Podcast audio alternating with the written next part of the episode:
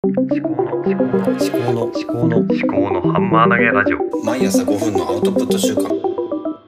考のハンマー投げラジオ。肩書き考え中の立見明彦です。こちらは物事を自分の頭で噛み砕いて発信するというテーマでお送りしております。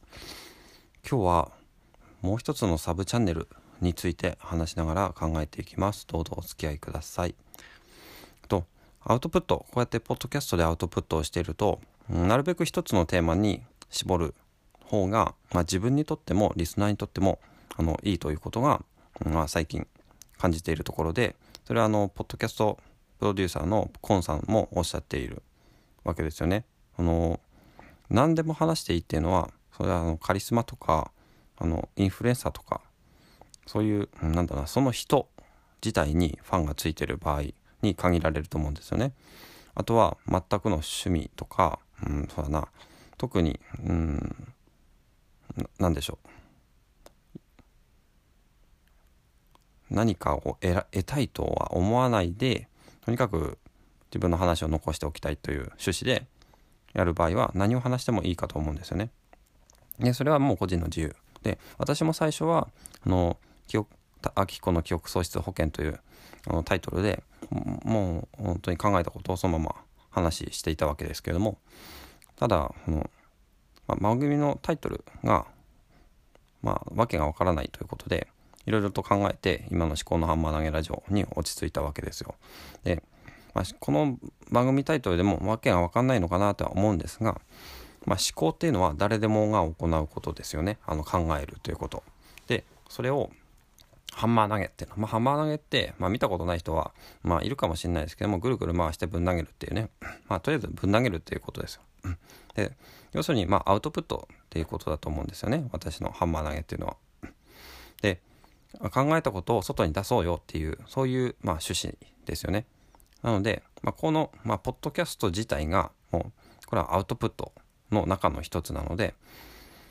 私が考えていることを話をするということですね。ただその焦点としては焦点というかそのどこにピントを合わせていくかというと、まあ、考える思考ですね、まあ、知的生産とも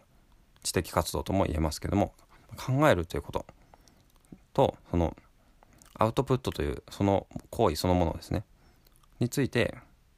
まあ、メインに考えていくと。でそのやり方とかあのそのアウトプットする中で感じることとか主にアウトプットでその前段階のインプットの考え方あとはインプットとアウトプットの間にあることっていうのを考えながら、まあ、話をしていくわけですけども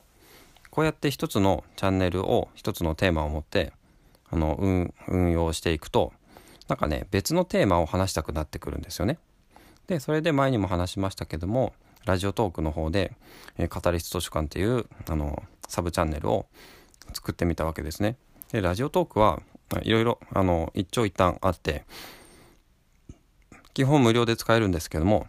12分までという宣言時間があります。で12分を超えてあの収録をしようとすると、まあ、コイン、まあ、まあ、有料課金ですねをする必要があるということですね。だから、まあ、そうやってマネタイズをしていくマネタイズというかその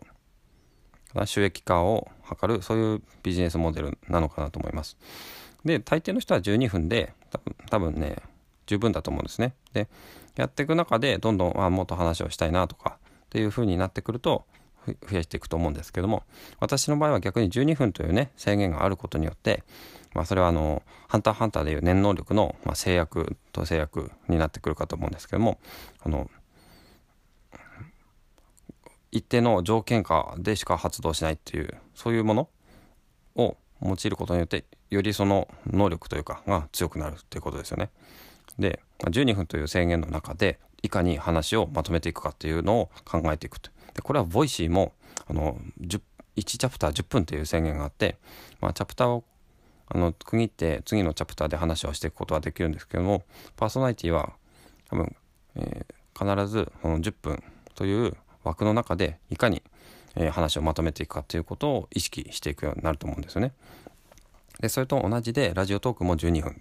なのでじゃあ12分の中でいかに話をまとめていくかというのを考えることができるというのがあのラジオトークのいいところなのかなと思います。でじゃあそのラジオトークで何を話していくかっていうのは今試行錯誤中なので、えー、次回これについて話をしていきたいと思います、えー、今日はここまで最後までお聴きいただきましてありがとうございました。番組への感想は「ハッシュタグ思考のハンマー投げラジオ」をつけてツイートしてくださると嬉しいです。お相手は立見明彦でした。ではまた。